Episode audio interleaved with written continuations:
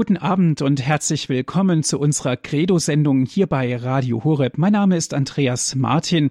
Ich freue mich, dass Sie jetzt auch wieder mit dabei sind. Herzliche Grüße gehen auch an alle Zuhörer von Radio Maria und an alle Zuhörer, die uns über DAB Plus hören in unserem deutschlandweiten Programm. Wieder einmal sind wir angelangt im Fachbereich der Philosophie. Heute sprechen wir mit Herrn Dr. Dr. Egger über den spätantiken Philosophen Boetius. In der letzten Folge sind wir schon näher darauf eingegangen. Dann bewegen wir uns weiter fort in der Zeit der Scholastik und lernen dort die Grundzüge kennen der scholastischen Erkenntnislehre. Aus Brixen ist uns wieder unser Referent zugeschaltet, Herr Dr. Egger. Ich darf Sie ganz herzlich begrüßen und wie immer ist es ein guter Brauch, die Sendung mit einem Gebet zu eröffnen.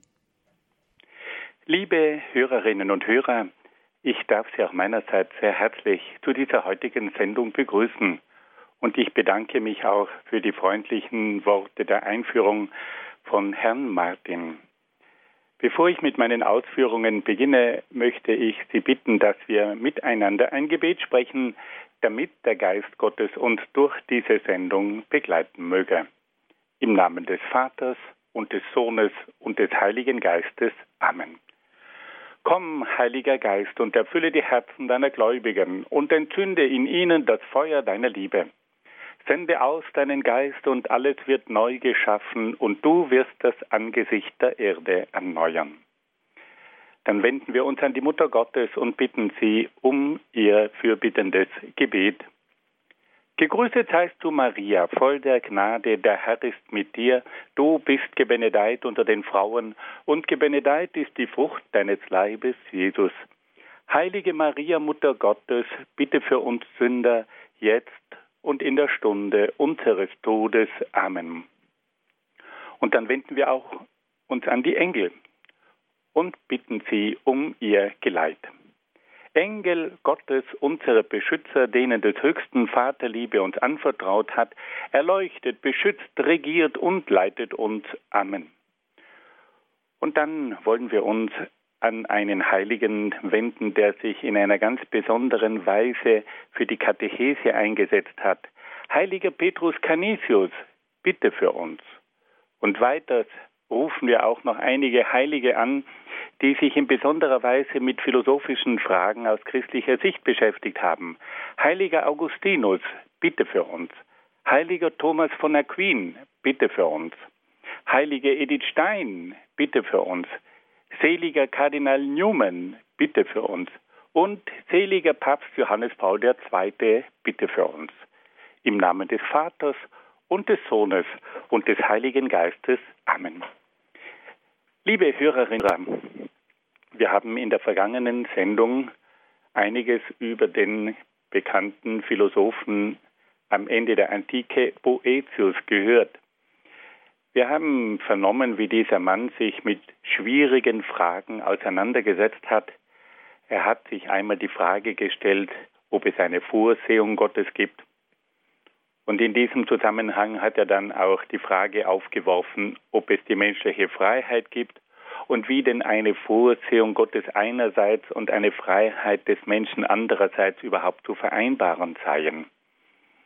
Und dann hat er sich auch die schwierige Frage gestellt, wie kann man denn einen guten Gott mit all dem Leid und all dem Bösen in Verbindung bringen, das uns immer wieder heimsucht?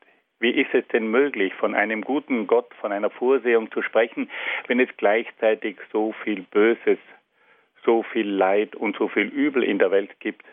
Und da haben wir einige tiefe Gedanken gehört, die Boetius dazu entwickelt hat. Wir wollen noch einmal daran erinnern, dass Boetius diese Gedanken in einer besonders schwierigen Situation niedergeschrieben hat. Er war im Gefängnis. König Theoderich für den er als Kanzler gewirkt hat, hat ihn des Hochverrats angeklagt und nun saß dieser Mann im Gefängnis und er wusste, dass er dem Tod verfallen war. Und in dieser Zeit schreibt er diese Gedanken nieder. Und deswegen sind diese Gedanken von einer ganz besonderen Eindringlichkeit. Das waren keine abstrakten Überlegungen, das waren nicht einfach Gedanken von einem Schöngeist, sondern von einem Menschen, der sich in einer ganz großen Notsituation befand, der dem Tod ins Auge blickte und der nun als junger Mann von knapp 40 Jahren sich noch einmal diese Grundfragen des Menschen stellt. Und in seinem Werk schreibt er zum Schluss noch ein Kapitel über die Verantwortung des Menschen vor Gott. Boetius erinnert den Menschen an die persönliche Verantwortung, die ihm aus der Freiheit erwächst. Der Mensch ist frei und dadurch ist er verantwortlich. Er kann sich nicht herausreden und sagen, ich bin gezwungen und genötigt worden. Der Mensch ist frei und er trifft seine eigenen Entscheidungen. Aber für diese freien und eigenen Entscheidungen muss er auch die Verantwortung übernehmen, und zwar auch die Verantwortung vor Gott. Und deswegen sagt Boetius, dass der Mensch vor Gott und vor dem Gewissen Verpflichtungen hat.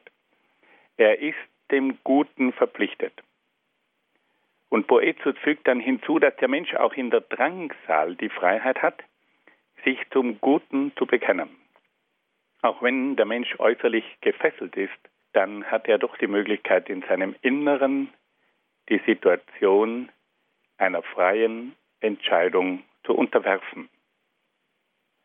Boetius erinnert auch an die göttlichen Gesetze, die dem Menschen Lohn oder Strafe in Aussicht stellen. Er sagt, dass der Mensch weiß, dass er einmal Rechenschaft ablegen muss über das, was er getan hat. Er muss Rechenschaft ablegen über seine Handlungen, soweit sie in Freiheit verübt worden sind. Der Mensch ist also auch ein Wesen, das Rechenschaft ablegen muss. Und er sagt, dass Gott sehr deutlich von einem Lohn und von einer Strafe gesprochen hat, die den Menschen nach seinem Tod erwarten. Der gefangene Philosoph spricht aber auch von der Hoffnung auf Gott und vom demütigen Gebet. Er sagt, dass der Mensch sich in allen Situationen an Gott wenden kann und dass der Mensch die Hoffnung hat, dass Gott ihn auch in diesen schwierigen Situationen trägt. Und so schreibt er wortwörtlich, Darum kehrt euch ab von den Lastern, pflegt die Tugend, erhebt eure Herzen zur rechten Hoffnung, und sendet in Demut euer Gebet zum Himmel. Ihr handelt vor den Augen eines allwissenden Richters. Das sind ergreifende und beeindruckende Worte von einem Mann, der seinem Tod ins Auge schaut und der im Gefängnis sitzt. Das Werk Die Tröstungen der Philosophie von Boetius ist wie kaum ein anderes philosophisches Werk geeignet, die geistige Macht der Philosophie aufzuzeigen. Diese Schrift zeigt, dass die Macht des Geistes imstande ist, auch über schwierigste und grausamste äußere Bedingungen zu triumphieren. Das Werk über die Tröstungen der Philosophie macht deutlich, dass die Philosophie nicht nur eine abstrakte Wissenschaft ist, sondern dass sie das ganze Leben des Menschen zutiefst beeinflusst und dem Menschen auch hilft, sich in schwierigsten Situationen zu bewähren. Dieses Werk gehört aber auch zu den wertvollsten Schriften der Theodizee-Literatur, in der es über die überaus schwierige Frage der Rechtfertigung Gottes gegenüber dem Bösen und dem Übel geht. Es gibt also eine eigene, eine sogenannte Theodizee-Literatur, Und in diesem Wort Theodizee, da stecken zwei griechische Wörter drinnen. Das Wort Theos, Gott, und die Ke, das heißt Gerechtigkeit oder auch Rechtfertigung. In diesen Schriften versucht man also eine Rechtfertigung für das Leiden und für das Böse zu finden, trotz der Existenz Gottes. Wie kann es eine Rechtfertigung für das Leid und für das Böse geben, wenn es einen guten Gott gibt, wenn es eine Vorsehung gibt? Und da spricht man dann von der sogenannten Theodizee-Frage, von der Rechtfertigung Gottes gegenüber dem Leid oder von der Theodizee-Literatur.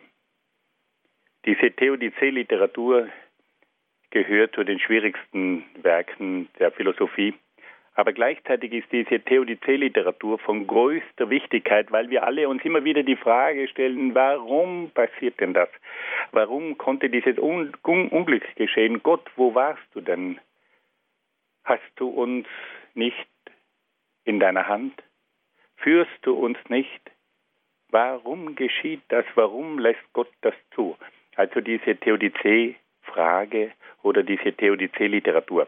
Und da gehört nun dieses Werk von Boetius über die Tröstungen der Philosophie ganz wesentlich hinein. Also wir können sagen, dass uns Boetius in vielfacher Hinsicht wertvolle Argumente für die Bewältigung unseres eigenen Lebens vermittelt. Er schenkt uns Gedanken, die uns in schwierigen Situationen helfen können. Aber was dann noch hinzukommt, Boetius ist nicht nur ein Mann, der diese Dinge aufgeschrieben hat, sondern er ist auch ein Mann, der durch seine aufrechte Haltung im Angesicht des Todes seine Gedanken persönlich bestätigt. Boetius schreibt das nicht nur nieder, Boetius lebt das auch.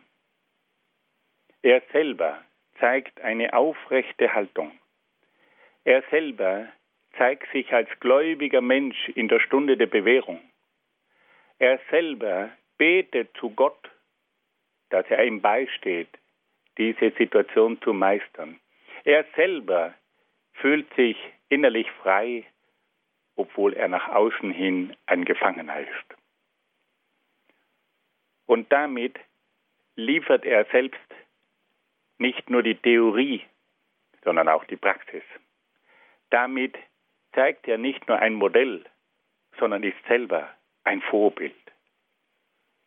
Und diese Verbindung von Philosophie und gelebtem Leben, diese Verbindung von Gedanken und eigenem Beispiel und Vorbild, das macht die Größe und die Stärke dieses Mannes aus.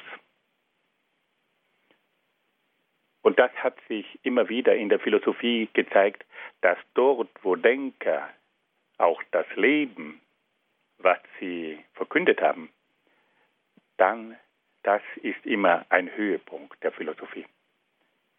Da merkt der Mensch, dieser Mann, dieser Denker, der lebt das auch.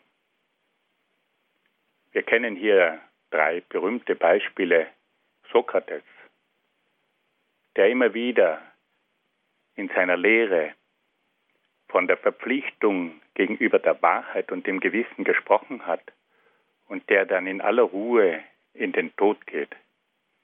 Wir kennen nun auch die Geschichte und die Philosophie von Boetius.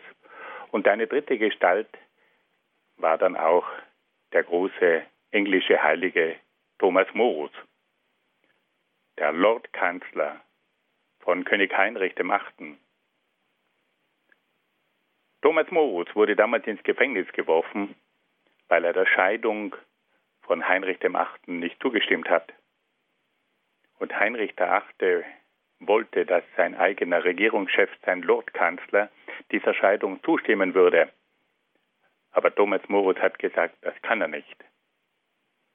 Diese Ehe ist ein unauflöslicher Bund Und deswegen kann er dem nicht zustimmen. Und darauf wurde er ins Gefängnis geworfen, in den Tower, in diese unheimlich dunklen Verliese des alten Königsschlosses in London.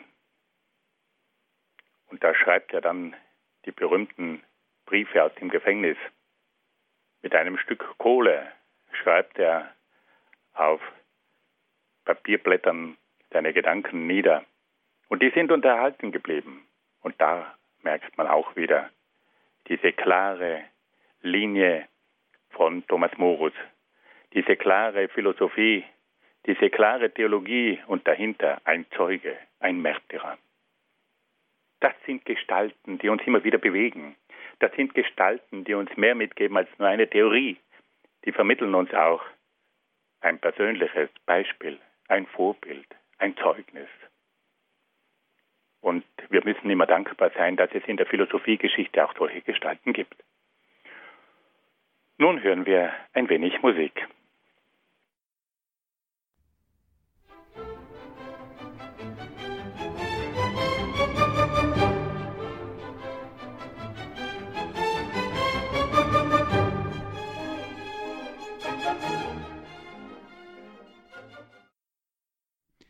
Sie hören die Sendung Credo hier bei Radio Horeb. Mein Name ist Andreas Martin. Schön, dass Sie jetzt wieder mit dabei sind. Wir sind wieder angelangt im Grundkurs der Philosophie. Wir sprechen heute über den spätantiken Philosophen Boetius. Unter anderem geht es um ihn. Näheres hierzu erfahren Sie jetzt wieder weiter mit Herrn Dr. Egger. Liebe Hörerinnen und Hörer, wir wollen uns nun noch einem letzten Denker der Patristik zuwenden, also einem letzten Denker aus der Zeit der Kirchenväter. Und dieser Denker, der hat einen ganz besonderen Namen, den man erst einmal ein bisschen entschlüsseln muss. Es handelt sich da um den Dionysius Areopagita. Dieser Mann war ein Schriftsteller, ein Denker, ein Mystiker der sich in besonderer Weise mit spirituellen und auch mit moralischen Fragen auseinandergesetzt hat. Aber wer war dieser Denker?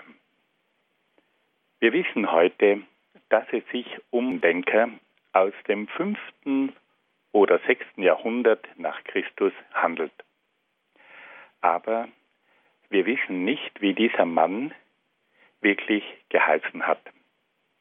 Er hat nämlich einen Namen angenommen, der aus der Heiligen Schrift stammt, um sich gewissermaßen hinter einem biblischen Namen zu verstecken. Dionysius Areopagita, da stecken zunächst einmal zwei Wörter, zwei Namen dran. Einmal Dionysius, das war ein Name, der damals weit verbreitet war.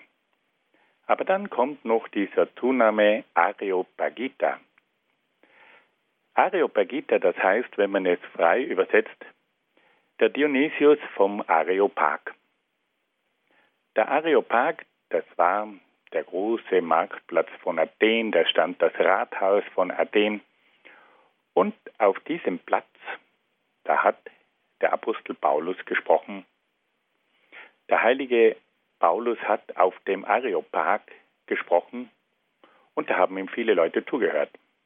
Aber diese Leute waren sehr skeptisch und haben die Lehre, die Paulus von Jesus Christus vertreten hat, abgelehnt. Nur ein Mann, der hat sich dann Paulus zugewandt und hat den christlichen Glauben angenommen. Und das war dieser Dionysos oder Dionysius. Und weil es in der Heiligen Schrift mehrere Männer mit dem Namen Dionysius gibt, hat man gesagt, wir nennen ihn den Dionysius vom Areopag. Also dieser Dionysius von Athen, den Paulus bei seiner Ansprache auf dem Marktplatz, auf dem Hauptplatz von Athen angesprochen hat. Und so hat nun dieser Schriftsteller aus dem 5. und 6. Jahrhundert nicht seinen eigenen Namen verwendet, um seine Schriften zu publizieren, sondern er hat ein Pseudonym, also einen angenommenen Namen verwendet, und hat sich selbst mit dem Namen Dionysius der Areopagite bezeichnet. Lange Zeit hat man angenommen, dass diese Schriften tatsächlich von Dionysius, dem Areopagiten, waren. Und man hat sich gedacht, dieser Mann, der hat zunächst einmal dem Apostel Paulus zugehört und der war von ihm begeistert und der hat dann selber angefangen, über diese Themen zu schreiben und man war lange Zeit überzeugt davon, dass dieser Dionysius tatsächlich der von der Heiligen Schrift ist, von der Stelle in der Apostelgeschichte 17. Kapitel, Vers 34. Doch in der Zeit der Renaissance hat man dann aufgrund von sprachlichen Studien festgestellt, dass diese Schrift unmöglich im ersten Jahrhundert nach Christus verfasst worden sein konnte. Man hat entdeckt, dass es sich da um einen Stil handelt, um eine Sprache handelt, die typisch ist für das fünfte, sechste Jahrhundert nach Christus. Und da ist dann den Forschern bewusst geworden, dass es sich nicht um den Dionysius aus der Apostelgeschichte handelt, sondern um einen späteren Schriftsteller.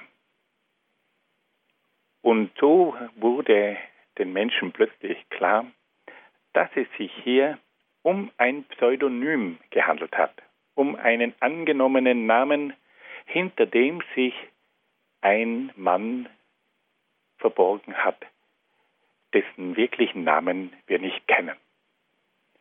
Aber dieser Dionysius Areopagita hat so wunderbare Dinge geschrieben, dass er viel gelesen wurde. Und die späteren Mystiker, die sich mit spirituellen Themen befasst haben, haben immer wieder gerne diese Schriften von Dionysius Areopagita gelesen. Der heilige Albert der Große, aber auch Thomas von Aquin und sogar Nikolaus Cusanus haben diese Schriften für ihre eigenen Werke verwendet. Und sie wurden von diesem Dionysius Areopagita und seiner Mystik zutiefst beeinflusst. Und deswegen ist es wichtig, dass wir diesen Mann einmal ganz kurz vorstellen. Es gibt manchmal auch Gebetsbücher, in denen Gedanken von Dionysius Areopagita drinnen sind. Und wenn Ihnen einmal dieser Name begegnet, dann wissen Sie, Dionysius Areopagita, dieser unbekannte Mystiker, aus dem 5., 6. Jahrhundert, der einen biblischen Namen verwendet hat, hinter dem er sich in Bescheidenheit versteckt hat.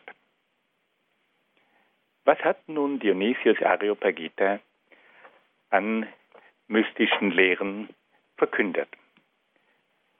Er sagt zunächst einmal in einem ganz typischen Sinn, dass Gott der ganz Jenseitige ist und daher auch jenseits von jeder Erkennbarkeit ist.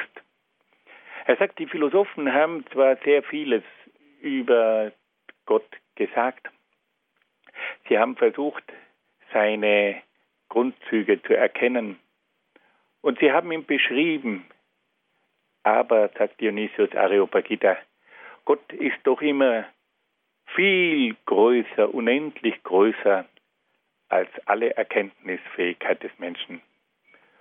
Gott ist der ganz Jenseitige, in dem Sinne, dass alle Erkenntnis des Menschen nie heranreicht an das unendliche Wesen Gottes. Und er sagt das auch, die verschiedenen Namen aus der Heiligen Schrift, das sind Namen, mit denen man einiges von Gott sagen kann. Die Heilige Schrift nennt Gott den Guten, den Seienden, dann wird er der ewig Lebende bezeichnet. Aber alle diese Namen reichen nie aus, um Gott in seiner ganzen Größe zu erfassen. Nicius Areopagita weist aber auch darauf hin, dass die philosophischen Begriffe nicht ausreichen, um das Wesen Gottes in seiner ganzen Fülle zu erfassen. Die Philosophen sprechen vom Sein, Sie nennen Gott das eine. Sie sprechen Gott als den Unendlichen, als den Ewigen an. Aber das alles reicht nicht aus, um die Größe Gottes zu erfassen. Und Dionysius sagt, dass man eher sagen kann, was Gott nicht ist, als das, was er ist. Alle Philosophie und alle Theologie sind nur Stückwerk. Aber der Mensch hat, Gott sei Dank, noch eine andere Möglichkeit, um an Gott heranzukommen. Und Dionysius sagt, dass der Mensch die Möglichkeit hat, Gott auf eine mystische Art zu erfahren. Der Mensch hat also in der Seele die Möglichkeit, Gott zu erfahren. Und diese Erfahrung geht über alles Denken und über alles geistige Erkennen hinaus. Und da beschreibt nun Dionysius wunderbar, wie der Mensch zu dieser Erfahrung gelangen kann. Dieser mystische Weg besteht darin, dass der Mensch die Augen schließt, im Schweigen und Dunkel versinkt und im überwesentlichen Licht ohne Bild, ohne Laut, ohne Begriff, in mystischer Versunkenheit und in Ekstase mit Gott eins wird. Der Mensch schließt die Augen für diese Welt und dadurch öffnet sich die innere Welt. Er verharrt im Schweigen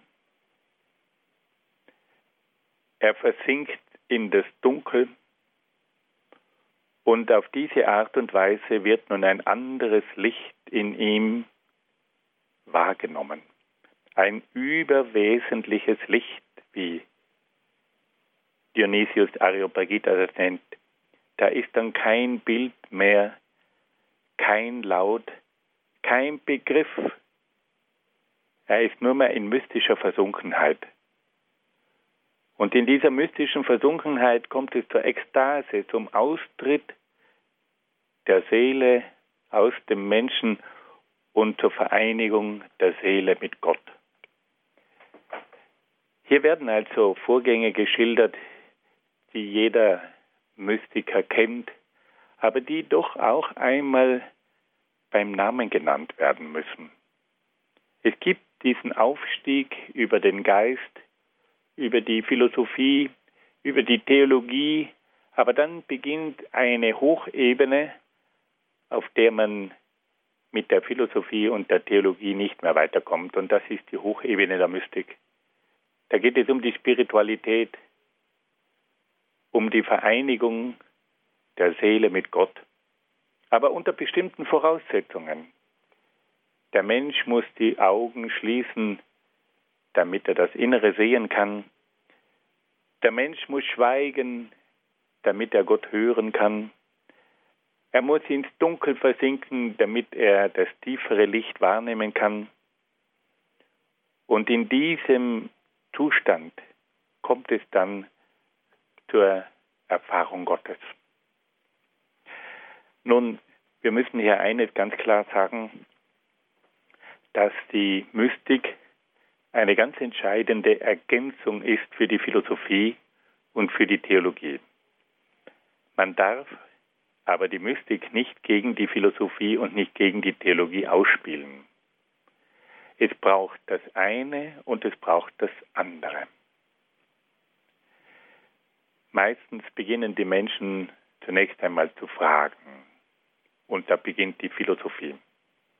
Und irgendwann merken sie, dass die Philosophie an Grenzen stößt. Die Vernunft kann vieles erfassen. Die Vernunft ist ein wunderbares Instrument, aber sie hat ihre Grenzen.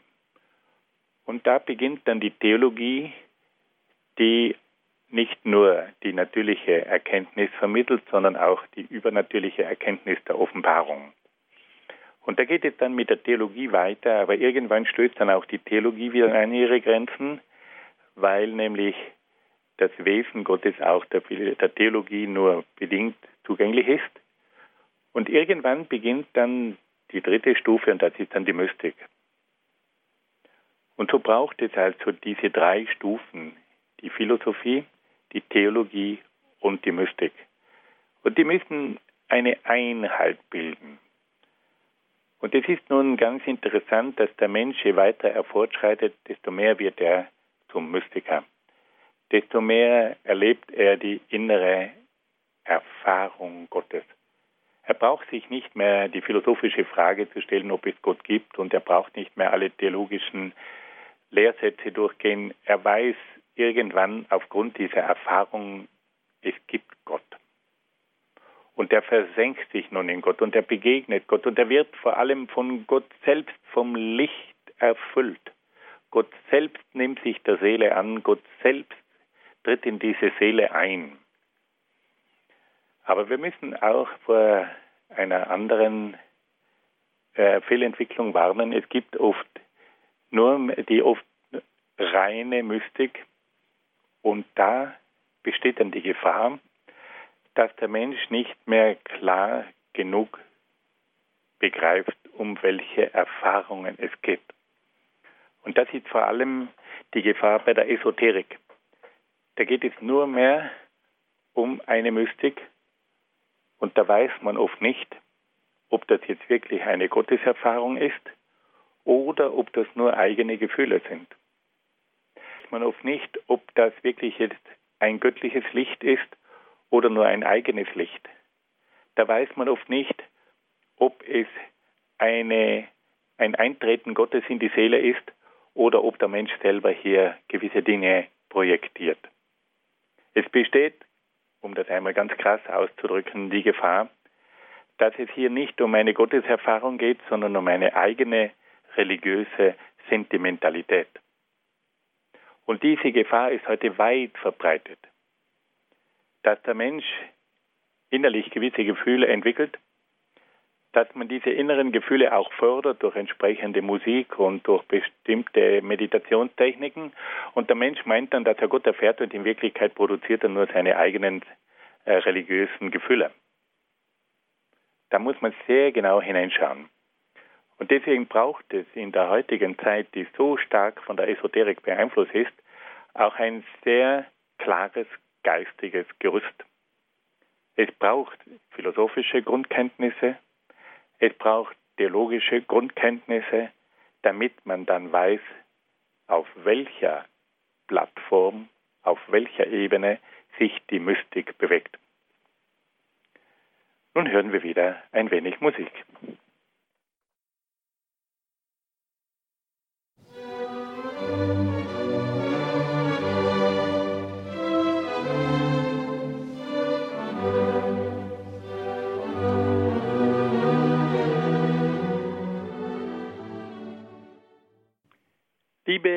Hörerinnen und Hörer, wir haben also gerade von einem Denker gesprochen, der am Ende der Patristik aufgetreten ist, von Dionysius Areopagita.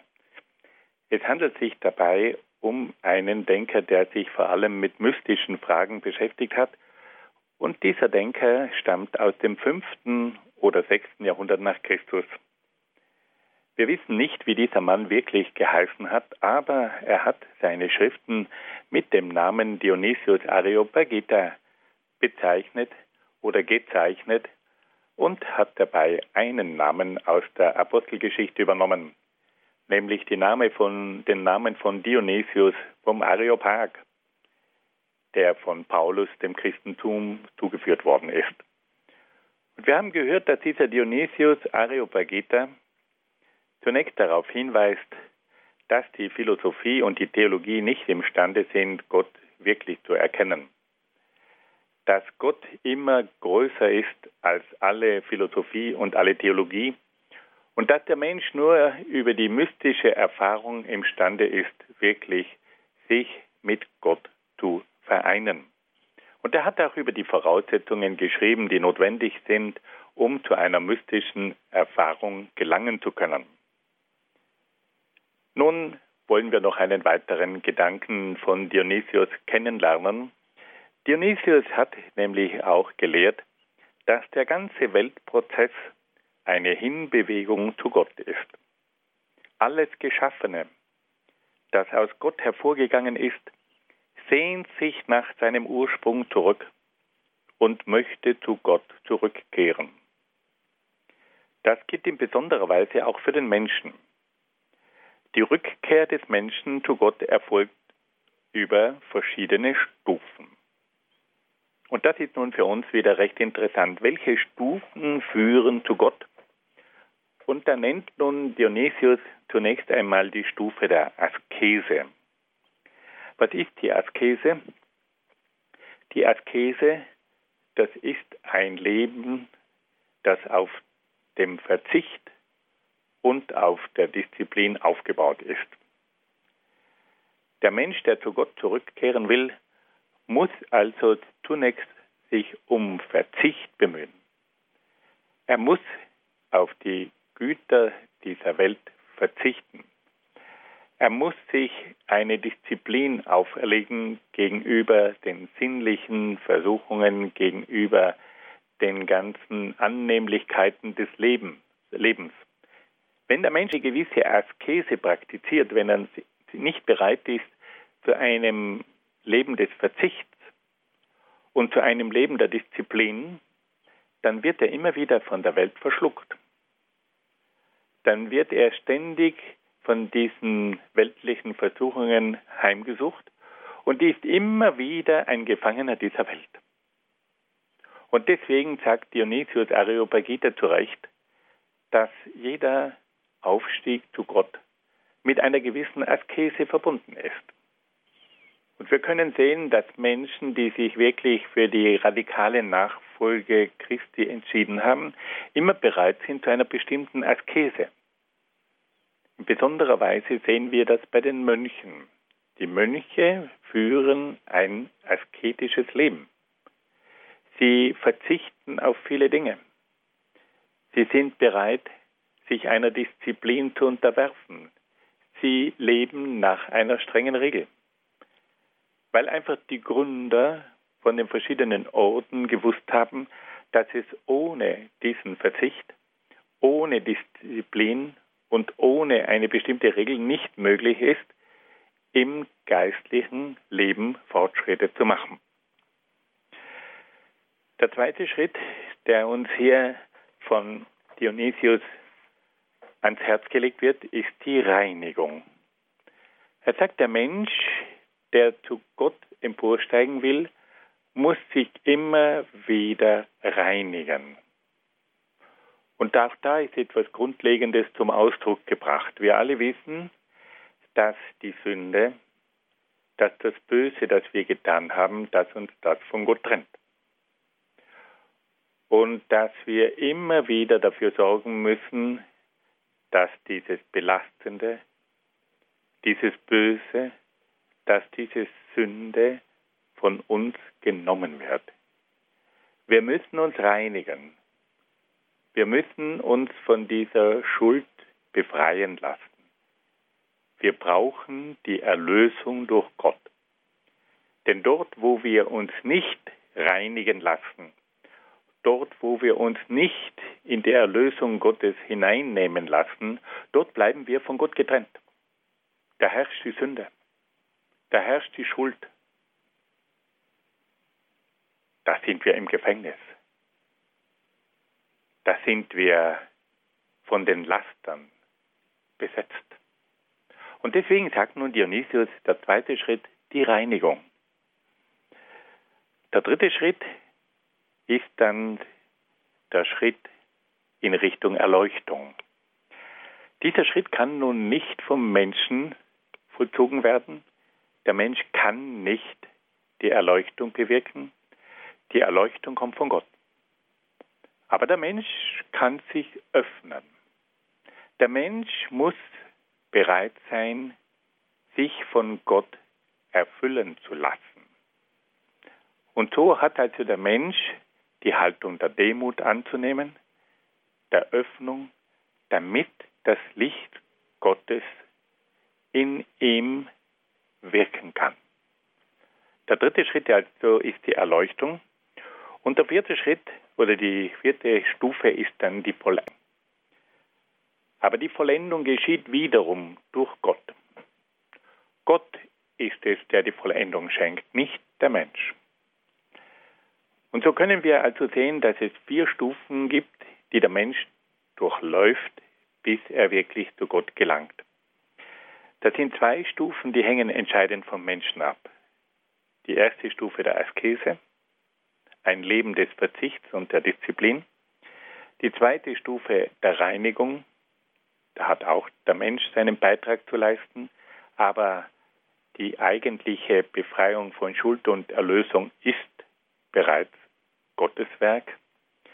Dann kommt es zur Erleuchtung, für die sich der Mensch öffnen muss, aber die dann durch Gott geschenkt wird. Und die vierte Stufe der Vollendung, die ganz durch Gott bewirkt wird. Wir wollen auch hier ganz kurz ein bisschen auf die Aktualität dieser vier Stufen für die heutige Zeit hinweisen.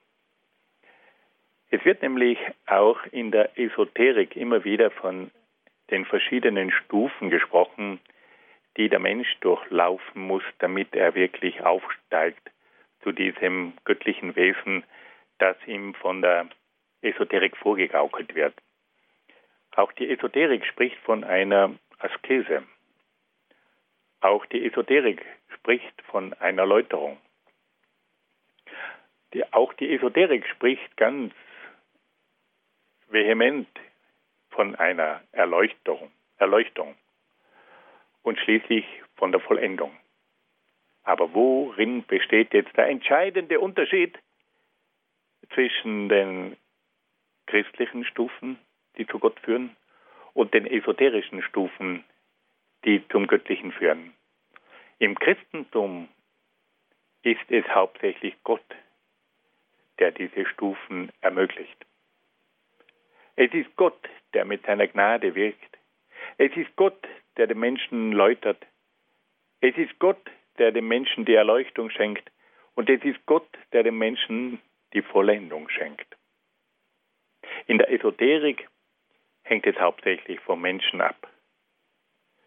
Der Mensch muss versuchen, einen gewissen Lebensstil zu finden. Der Mensch wird gereinigt. Der Mensch ist derjenige, der das herbeiführen muss. Der Mensch ist es, der sein Leben ändert. Der Mensch ist es, der durch bestimmte Psychotechniken und durch bestimmte Meditationstechniken das Licht in sich bewirkt.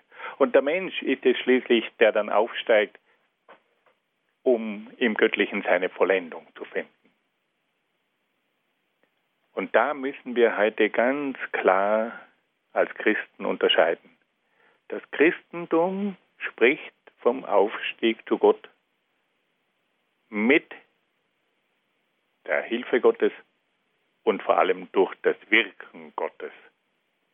Und die Esoterik hingegen sagt, der Mensch kann durch bestimmte Meditechniken, durch Psychotechniken alle diese Stufen selbst erklimmen. Der Mensch ist der Akteur seiner Vergöttlichung. Im Christentum hingegen ist es Gott, der den Menschen zu sich hinaufführt. Im Christentum ist es Gott, der den Menschen erlöst, der den Menschen reinigt, der den Menschen heiligt, der den Menschen vollendet. In der Esoterik ist es immer eine Selbsterlösung durch den Menschen.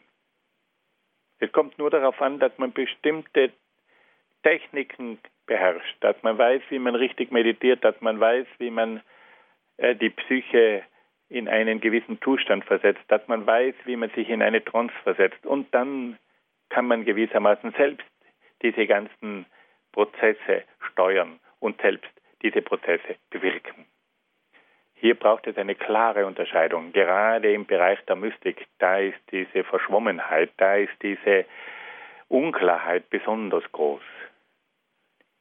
Und wir müssen heute eines sagen. Der eigentliche Kampf im Bereich der Religion, der findet zurzeit nicht im Bereich der Philosophie statt, und nicht im Bereich der Theologie, sondern vor allem im Bereich der Mystik. Und dieser Bereich ist nämlich derjenige, der sich am meisten dem geistigen Zugriff entzieht. In der Philosophie, da kann man hinweisen auf Widersprüche. In der Theologie, da kann man hinweisen auf Irrlehren. Im Bereich der Mystik ist es sehr schwierig, diese Maßstäbe anzulegen, was ist hier in dieser Mystik christlich und was ist in dieser Mystik esoterisch. Und was ist in der Mystik östlich? Da muss man sehr genau hineinschauen. Und deswegen ist die Mystik auf der einen Seite das, was die Menschen heute so fasziniert und auf der anderen Seite aber auch das, was die Menschen heute so gefährdet. Ja, mit diesem Denker, mit diesem Dionysius Areopagita, wollen wir nun die Patristik abschließen, die Zeit der Kirchenväter, und wir wollen uns nun der Zeit der Kirchenlehrer zuwenden. Aber vorher hören wir noch ein paar Takte Musik.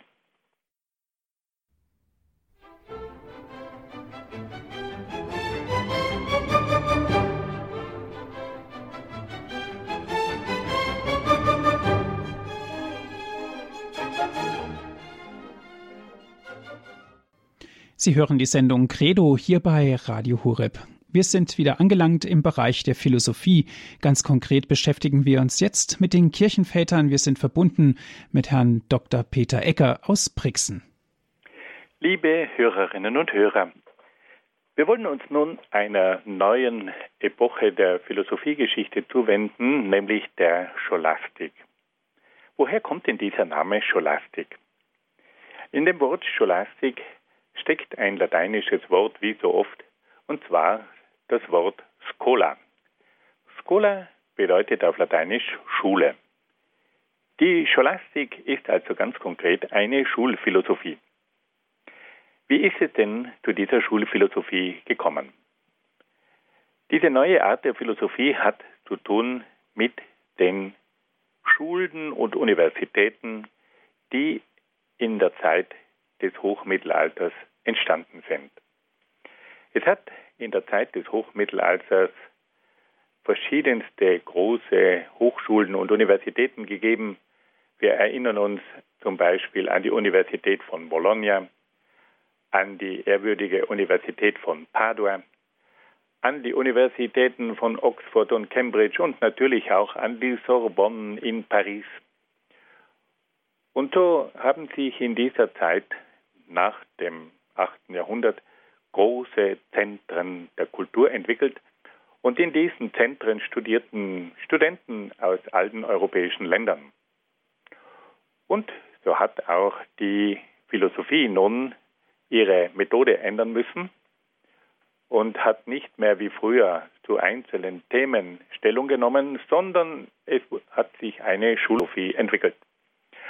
Man musste also für diese Studiosi, für diese Studenten die Philosophie in einer systematischen Weise darstellen. Die haben verschiedene Vorlesungen gehört und da hat man dann versucht, also aus der Philosophie eine Schulphilosophie zu formen.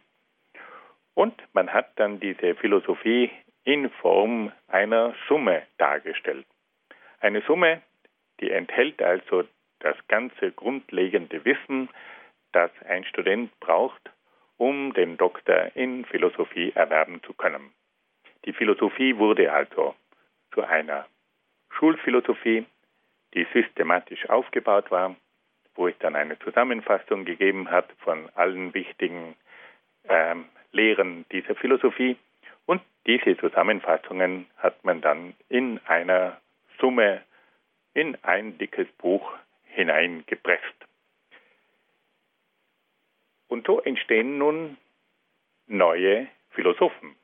Es sind jetzt nicht mehr die Kirchenväter, die die Philosophie bestimmen, sondern die Kirchenlehrer. Und diese Kirchenlehrer, die nennt man dann die Scholastiker. Diese Scholastik, diese Schulphilosophie hat mit dem 9. Jahrhundert begonnen etwa ab der Zeit von Karl dem Großen hat es dann wieder Schulen gegeben und in diesen Schulen hat man dann eben auch Philosophie unterrichtet. In der späteren Entwicklung, vor allem im 12. und 13. Jahrhundert, hat es dann die großen Universitäten gegeben und dort wurde dann die Philosophie auch zu einer eigenen Fakultät auf der Hochschule und so entstanden dann diese philosophischen Systeme. Die Hochscholastik hat also in der Zeit nach Karl dem Großen begonnen im 9. Jahrhundert und hat dann gereicht bis in das 15. Jahrhundert, bis zum Beginn der Neuzeit. Dort hat sich dann eine völlig neue Philosophie entwickelt, über die wir auch noch einiges hören werden. Aber in dieser Zeit hat es also diese Denker des Hochmittelalters gegeben, die diese Art von Philosophie vertreten haben. Diese Scholastik, die also vom 9. bis zum 15. Jahrhundert gereicht hat, die hat man in drei Abschnitte eingeteilt, in die sogenannte Frühscholastik, in die Hochscholastik und in die Spätscholastik. Diese verschiedenen Unterteilungen markieren auch gewisse Unterschiede, die sich in der Scholastik herausgebildet haben. Was war nun das Neue in dieser Scholastik neben dem Schulsystem? In der, bei der Scholastik handelt es sich um eine abendländische Philosophie. Bis zum Ende der Patristik hat das Morgenland, der östliche Teil von Europa, die Vorherrschaft gehabt.